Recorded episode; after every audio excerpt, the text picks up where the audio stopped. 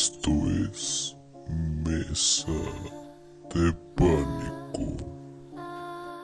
Hola, muy buenas noches, querido público. Sean bienvenidos una vez más a otro capítulo de Mesa de Pánico. Me siento muy a gusto de estar nuevamente con ustedes. Como bien saben, soy la nueva locutora de Mesa de Pánico. Mi nombre es Montserrat Ríos. Es un placer continuar en el proyecto junto a mi compañero Jesús. Qué bueno. Jesús, platiquemos un poco sobre el contenido de hoy. Muchas gracias por la introducción, Monse. Y bueno, el contenido de hoy, mi compañera y yo pensamos desde la semana pasada que qué contenido ahora sería bueno tener, ¿no? Y pensamos ya en algo más mexicano. Yo siento que Mesa de Pánico sí necesita algo más mexicano, porque ya hemos relatado historias de diferentes países, pero no mucho eh, de México. Y bueno, pues pensamos que sería bueno contarles algunas eh, leyendas que ustedes tal vez ya conozcan o las hayan escuchado por ahí en alguna parte. Normalmente son en pueblos donde se relatan mucho estas leyendas. Y bueno, pues me puse a indagar un poco en internet y encontré unas leyendas que me parecieron bastante interesantes. Eh, creo que me gustaron mucho. Realmente, pues, les voy a ser sincero, yo casi no he escuchado muchas leyendas. Yo nada más ubico como La Llorona, las momias de Guanajuato, la del Charro Negro, pero no conozco muchas y la verdad es que sí, me puse a investigar mucho y encontré varias. Y pues en total hoy les vamos a contar mi compañera y yo siete leyendas que como les digo me parecieron interesantes, terroríficas, etc. Así que comencemos con el programa. Esto es Mesa de Pánico.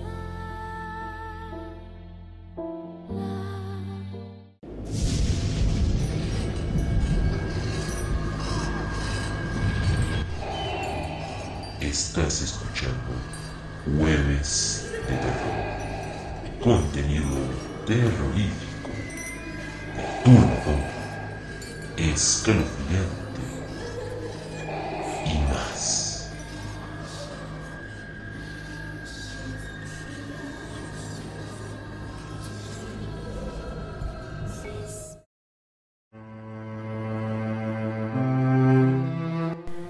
Comencemos con la primera leyenda que viene del estado de San Luis Potosí. Y esta leyenda nos relata la historia de una mujer que vendió su alma al diablo por unas cuantas monedas de oro. Más que nada por la avaricia y la codicia.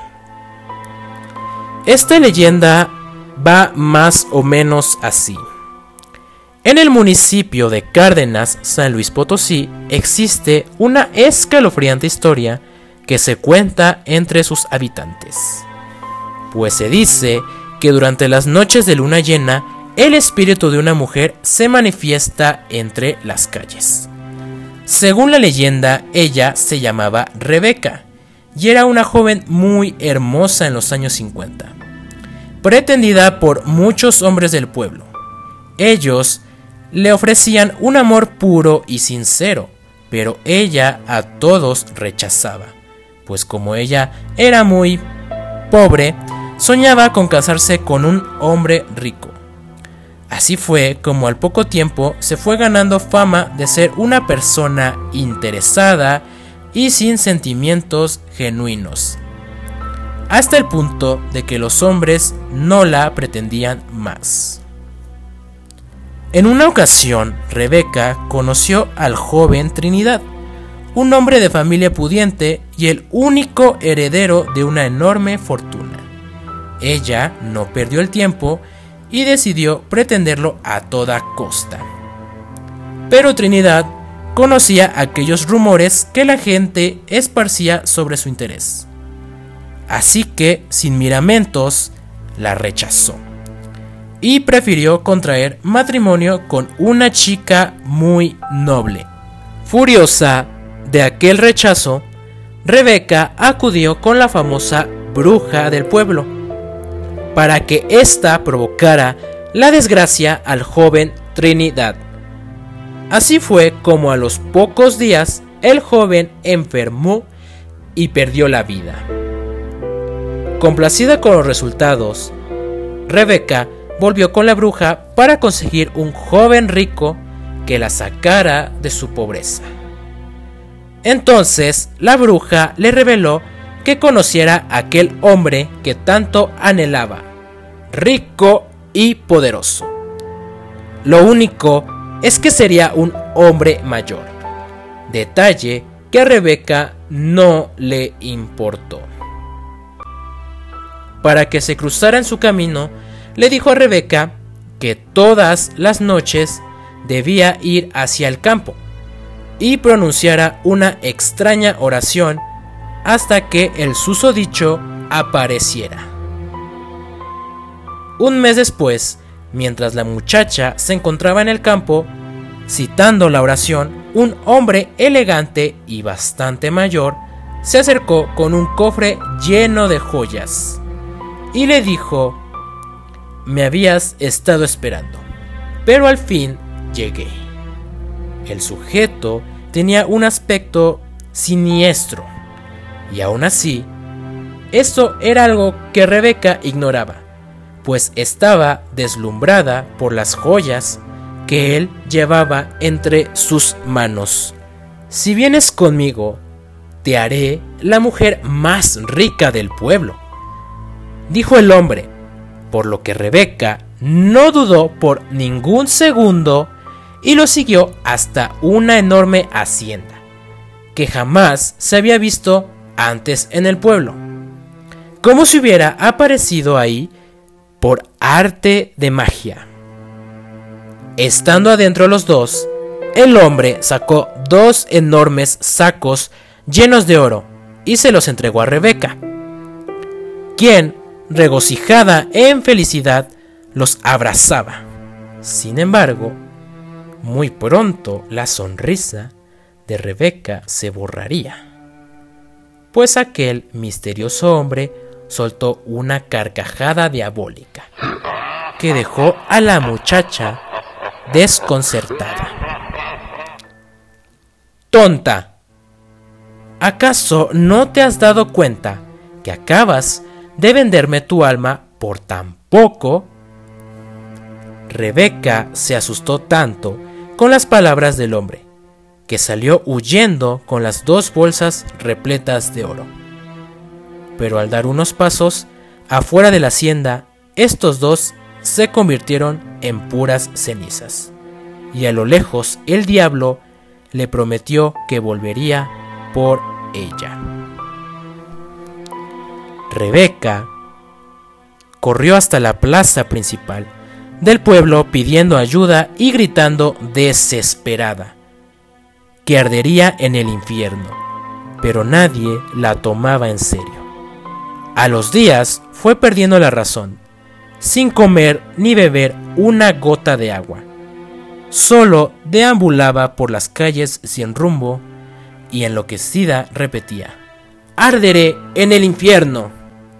Hasta que un día varias personas fueron testigos de que Rebeca cayó en el suelo de la calle y su cuerpo sin vida misteriosamente fue consumido hasta convertirse en cenizas.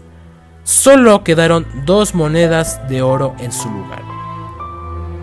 Se dice que esas dos monedas fueron el precio a pagar por su alma tan pobre. Se dice que desde entonces el fantasma de Rebeca camina sin rumbo, cubierta con un enorme manto que cubre parte de su rostro, mientras grita atormentada. Y cuando alguien es capaz de acercarse, han quedado paralizados de la impresión, al ver que sus ojos son realmente dos hoyos negros. El espíritu de la mujer desaparece, pero no sin antes pedir que recen por ella, pues la codicia la llevó a cumplir con una terrible condena que no acaba. ¿Qué les pareció nuestra primer leyenda? Es bastante tenebrosa. Como esta mujer, Rebeca, vendió su alma al diablo por tan pocas monedas. Pero esta mujer era muy codiciosa y no le importaba si era un hombre bueno o malo, con tal de que alguien la sacara de su pobreza. Y obviamente, como no, pues como relata la historia, esta mujer se creó una mala reputación por ser una mujer que no tenía sentimientos. Una mujer que, como dije, solo le importaba el dinero. Pero ya escuchamos las consecuencias que esta mujer tuvo. Bien, ahora continuamos con más contenido y vamos con nuestra segunda leyenda. Esta leyenda es originaria de Puebla. Nos narra la historia de dos niños que nunca se separaban ante cualquier circunstancia. Pero algo horrible le sucedió a estos infantes. Esta leyenda se titula La fuente de los muñecos. Esta leyenda nace en el barrio de Xonaca, Puebla. El gobernador Maximino Ávila Camacho tenía una hermosa quinta de verano, en la cual vivía un trabajador junto a sus adorables hijos, un niño y una niña de aproximadamente 6 o 7 años. Un día lluvioso, él los despidió antes de que se marcharan a la escuela, sin saber que sería la última vez que los vería. Ese día, el niño llevaba un overol azul Traía una sombrilla para protegerse de la lluvia. Abrazó a su hermanita, quien llevaba un vestido amarillo, y juntos se marcharon camino hacia la escuela. Lamentablemente los niños nunca llegaron a su destino y tampoco regresaron a casa. Todos los lugareños buscaron y buscaron pero nunca los encontraron. Al pasar de los días, asumieron que los niños habían caído a un pozo de agua, del cual nunca pudieron salir. El gobernador mandó colocar en su honor una fuente con la estatua de los niños perdidos. Desde que el monumento fue instalado, manifestaciones paranormales han ocurrido. Pues se dice que las estatuas cobran vida después de la medianoche y deambulan por las calles. Se puede escuchar sus inocentes cantos y sus siniestras risas desde la fuente hacia sus desolados alrededores.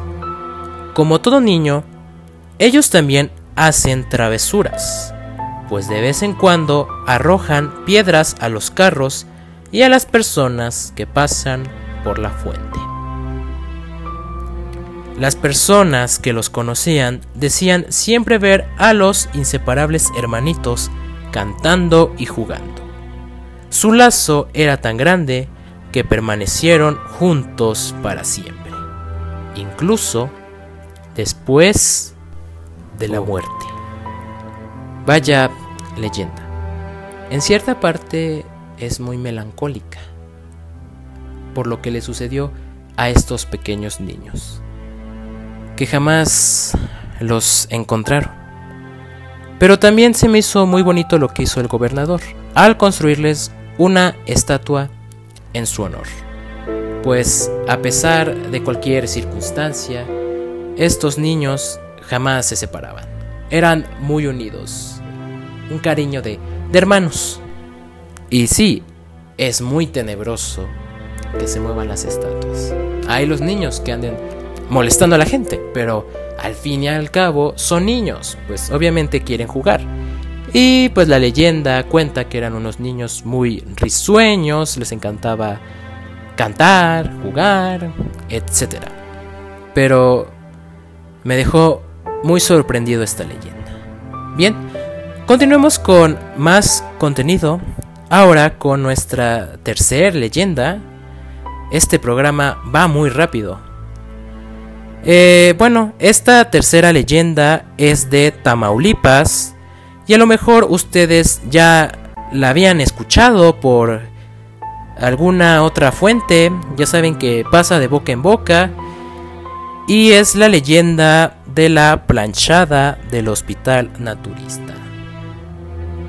Alguien del público ya me la había pedido mucho y sinceramente eh, sí la leí y bueno, sí me pareció muy terrorífica, ¿no? Esa es la palabra que estaba buscando. Bien, esta leyenda empieza así. En Ciudad Madero, Tamaulipas, hay un tétrico lugar que contrasta con la hermosa vista del mar. Se trata de lo que antes fue un centro de rehabilitación conocido como el Hospital Naturista. El hospital solo brindó servicio por 6 años, pues fue abandonado en 1994. Sin embargo, hubo un alma que nunca se fue, el alma en pena de una enfermera que le llaman la planchada. La mayoría conocemos el espíritu de la planchada, pues en muchos hospitales de México y otros países existe el fantasma de la enfermera benévola que cura a los pacientes. Pero bueno, esta historia de la planchada es un poco diferente. Todo comenzó cuando vivía la enfermera. Se había enamorado de un apuesto y adinerado doctor, pero este solo estaba jugando con ella.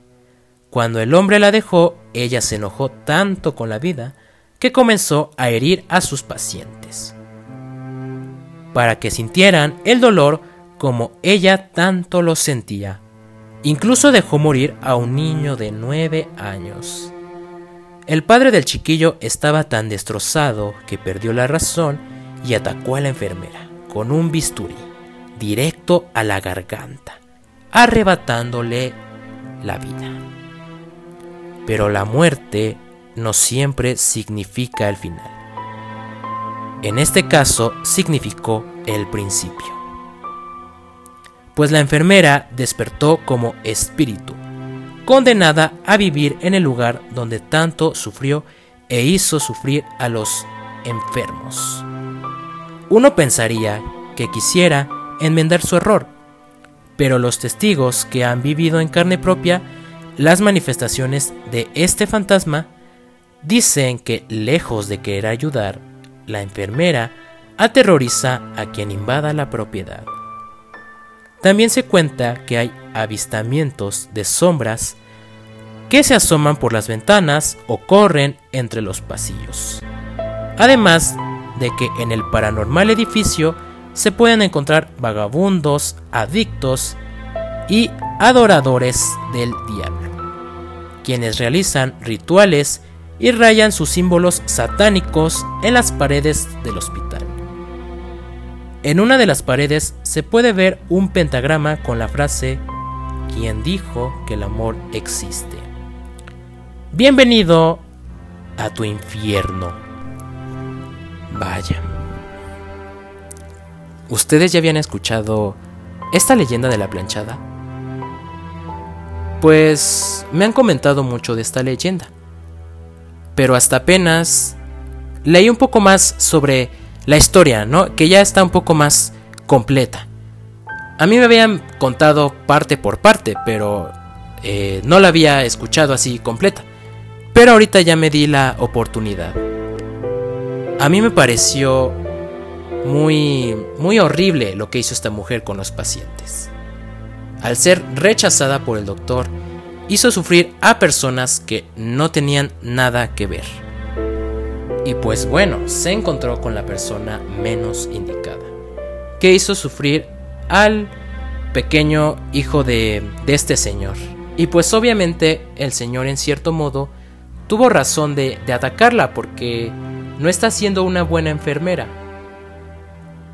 Pero bueno, pues la enfermera conoció las consecuencias de sus actos y pues ahora su espíritu anda rondando por este hospital viejo. Y pues cómo no descansar después de cometer esto. Y pues la gente comenta que esta mujer nunca aprendió la lección y sigue atormentando a las personas. Vámonos ahora con nuestra cuarta leyenda.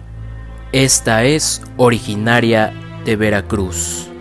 Es de un parque que aseguran que por las noches se manifiestan mucho los espectros. Les estoy hablando de Reino Mágico. A lo mejor ustedes alguna vez lo han visitado o no. Pero bueno, como les comento, dicen que se manifiestan muchos espíritus en la noche. Y también comentan que este parque fue construido en un panteón. Bueno, antes era un panteón, pero este fue removido a algún otro lugar. Pero los dueños que hicieron este parque nunca sacaron por completo todos los cuerpos que quedaban ahí. Y es por eso que se manifiestan los espíritus. Escuchemos un poco más sobre este parque. En Veracruz podemos encontrar el Parque de Diversiones Reino Mágico, un lugar donde los niños deberían encontrar felicidad sin embargo, este parque ha sido marcado por una maldición, pues anteriormente era un cementerio. Y aunque muchos de los cuerpos fueron trasladados a otro panteón, no todos pudieron ser rescatados, por lo que el parque se construyó sobre un lugar donde aún habitaba la muerte. Desde que el parque abrió sus puertas, un sinfín de pérdidas de vidas han manchado de sangre sus instalaciones. Uno de los sucesos funestos más sonados fue el de una niña, que había ido a la feria que habían instalado en el estacionamiento del parque.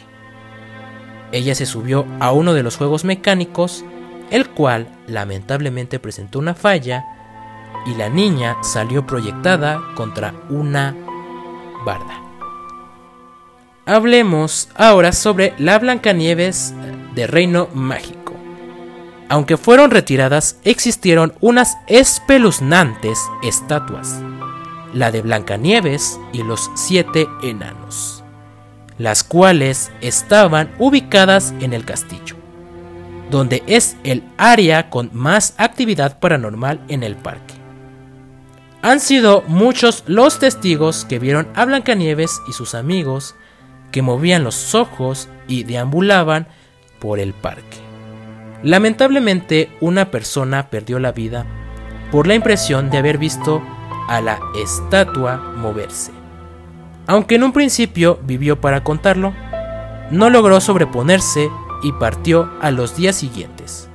Incluso se ha difundido un video en el cual la escultura de la princesa parpadea frente a los presentes. En cuanto a las albercas de Reino Mágico, otra de las zonas más embrujadas del lugar son las albercas, pues muchos de los niños han reportado que algo que no pueden ver los jala de los pies o manos. Un joven comentó que cuando era chico, él había entrado en la alberca. Cuando estaba sumergido vio a un niño, quien le ofrecía su mano. Al este negársele y nadar hacia la superficie, el niño fantasma lo tomó de los pies con la intención de ahogarle. Sin lograr su cometido, como prueba del paranormal ataque, el niño había quedado marcado de los tobillos, como si algo lo hubiera sujetado muy fuerte. Se dice que por las madrugadas pareciera que Reino Mágico siempre tiene visitantes que no pertenecen a este mundo, pues los juegos se mueven autónomamente, se escuchan risas de niños y se pueden ver sombras que se asoman entre los juegos. Incluso en la actualidad se cuentan historias de que las estatuas vivientes de Blancanieves y los siete enanos han vuelto al parque. Yo ya había escuchado esto, pues cuando era niño pasaron una investigación de esos programas que pasan en TV Azteca que trataba sobre cosas paranormales. Si no mal recuerdo se llamaba Extra Normal. Y pues sí fueron a visitar este parque y obviamente llevan a sus especialistas y dicen que hay presencias de espíritus. También otro chavo en un canal de YouTube que no recuerdo muy bien su nombre fue a este parque y efectivamente encontró algunas lápidas que todavía se encontraban ahí, de los cuerpos que nos sacaron. La verdad es que, pues, en mi opinión, sí, me pareció muy tenebrosa como todas las anteriores leyendas. Y bueno, ahora es turno de mi compañera Monse que concluya con las demás leyendas. Vamos contigo, Monse. ¿Qué otras leyendas nos traes y de dónde son?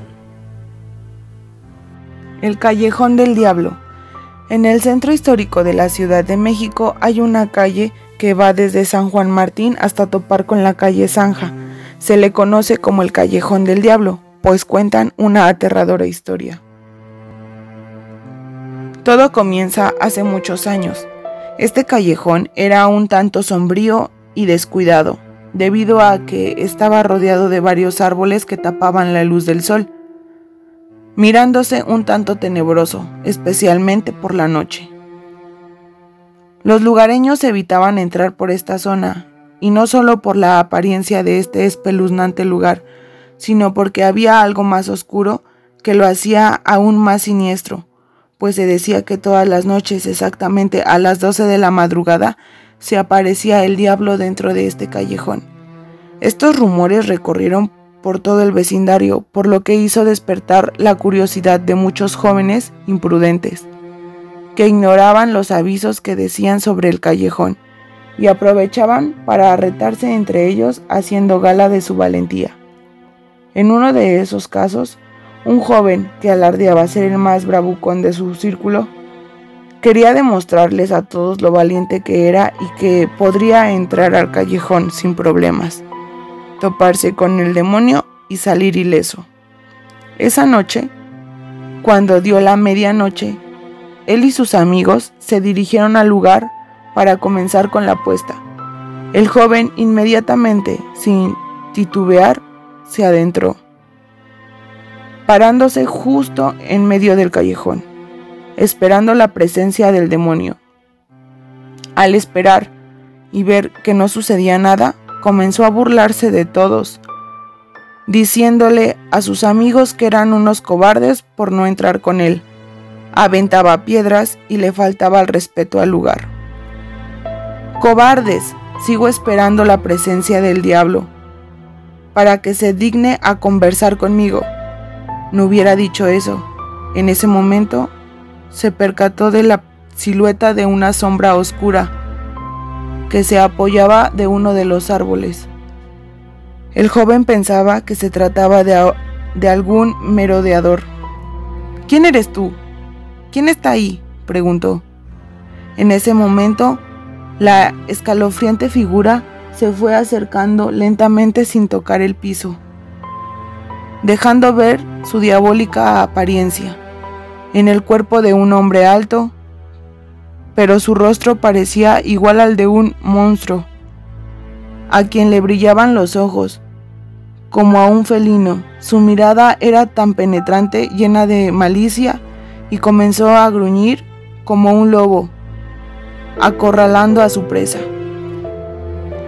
El joven, inundado de miedo, completamente en shock de ver aquella maligna entidad, reaccionó y escapó corriendo del lugar, sin importarle lo que fuesen a decir los demás.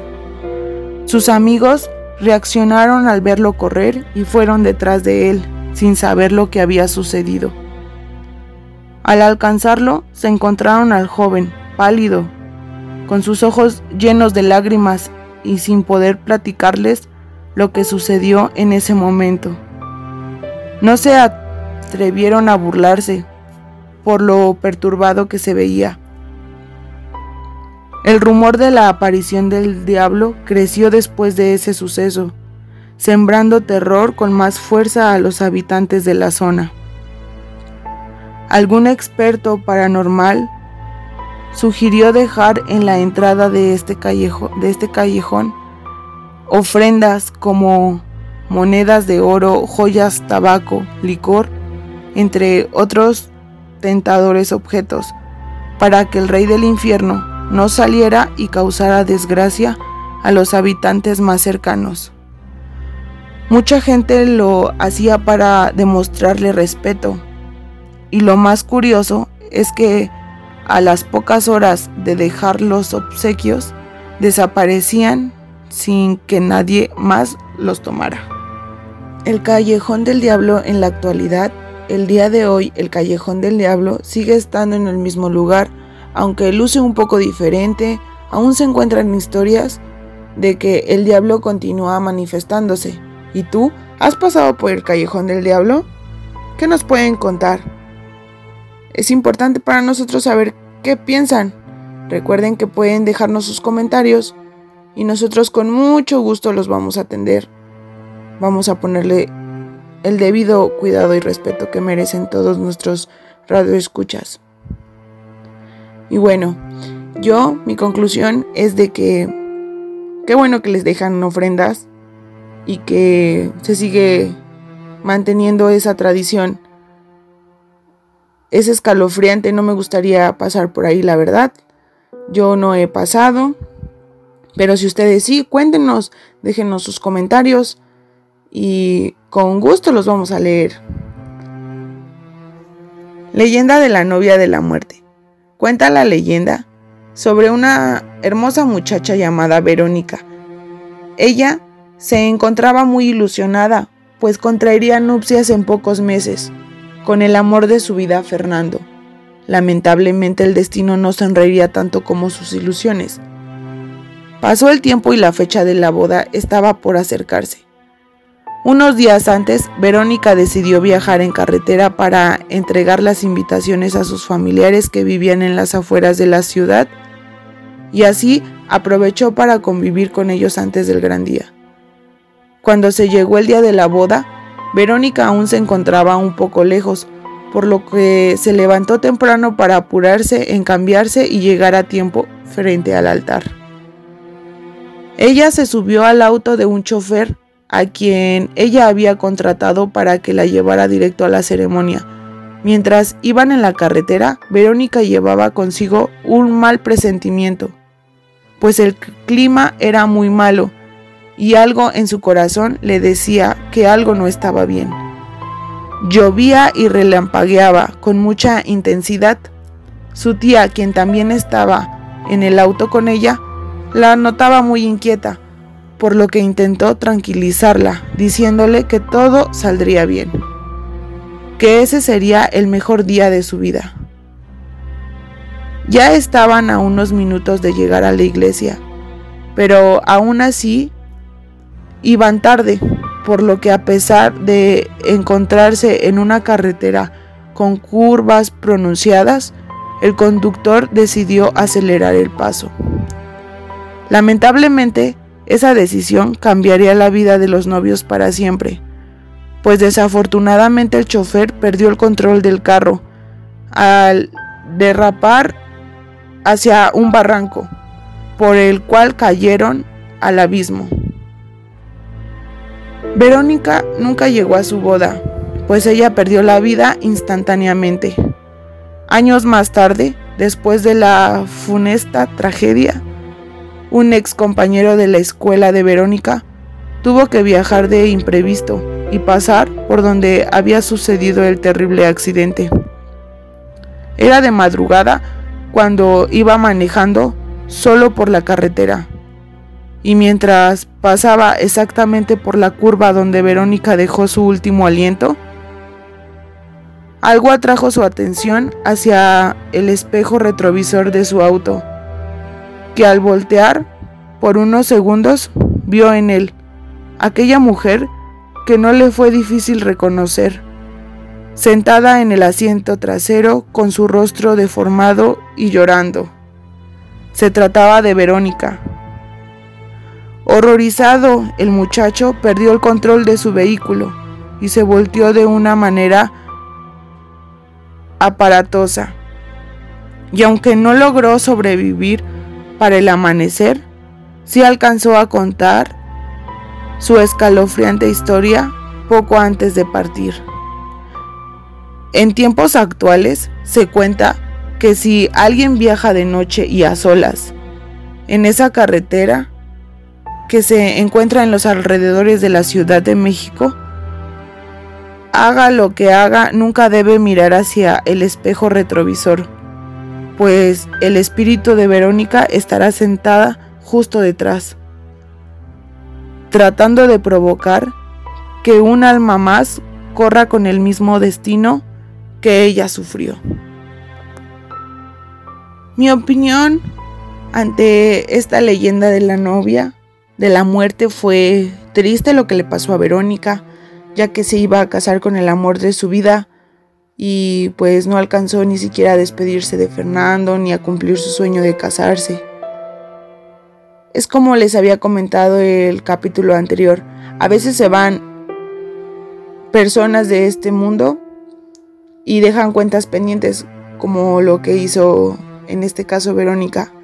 Y por eso se aparece, por eso su alma sigue en la carretera. Entonces, qué feo, qué feo la verdad que le pasó esto a Verónica. Pero, pues ni modo, alguna vez va a reencarnar y va a cumplir su sueño.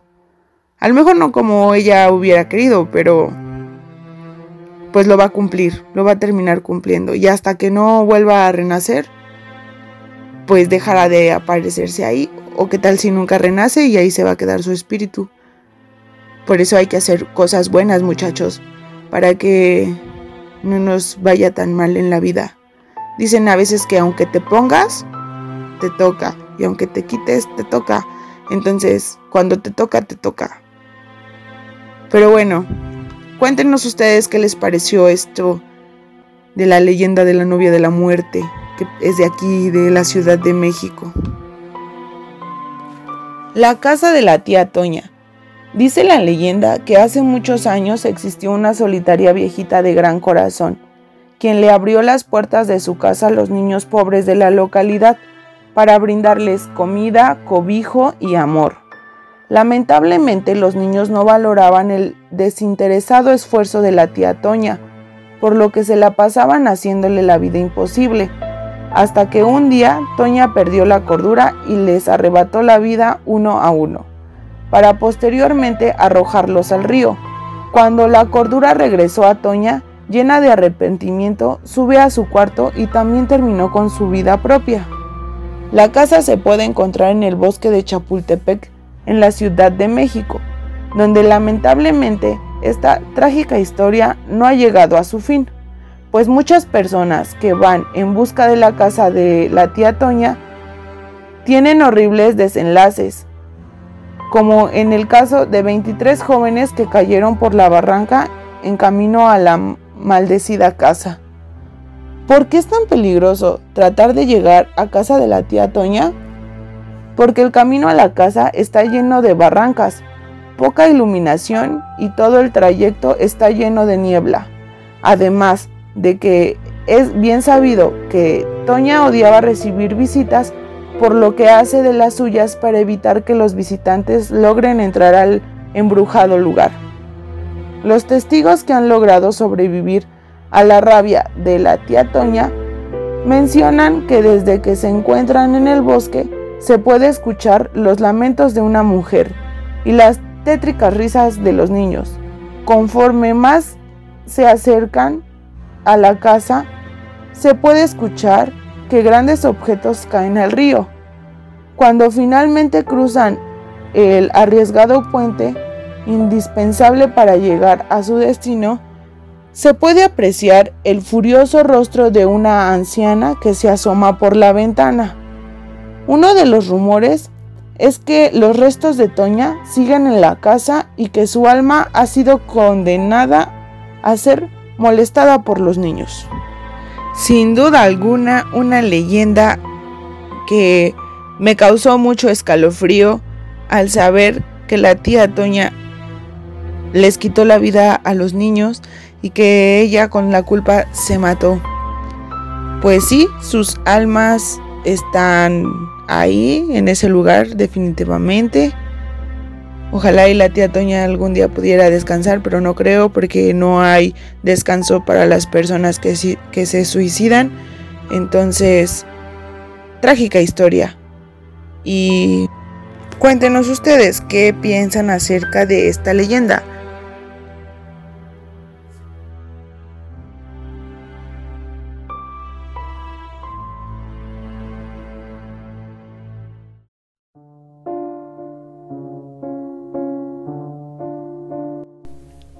Y bueno, con estas últimas tres leyendas que contó mi compañera Monse, hemos concluido este programa.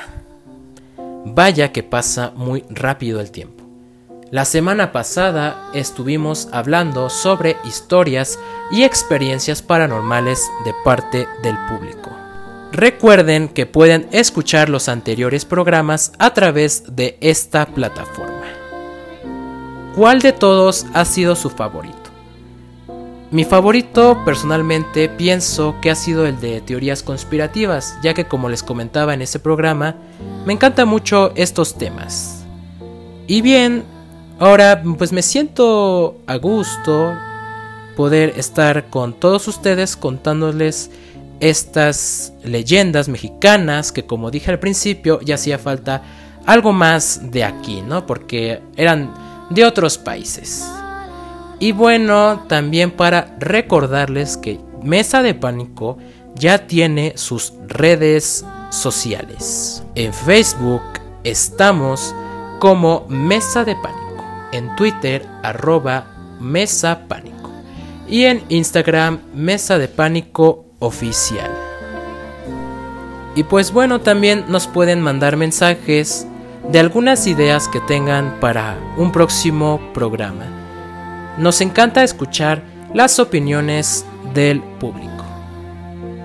Y pues bueno, también he pensado en ya abrir un canal de YouTube para subir todos los programas que hemos llevado hasta el momento y tal vez subir algunos videos.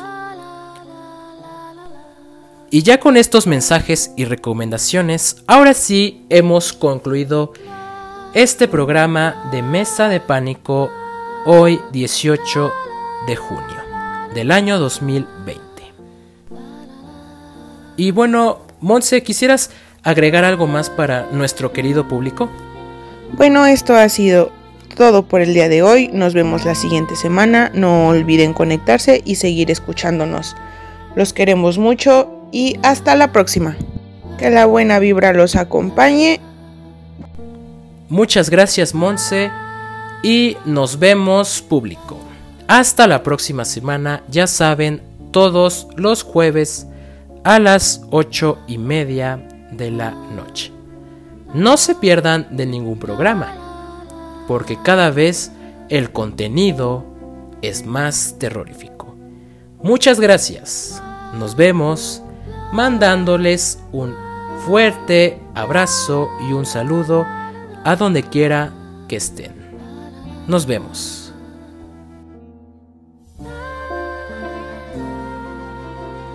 Esto es Mesa de Pánico.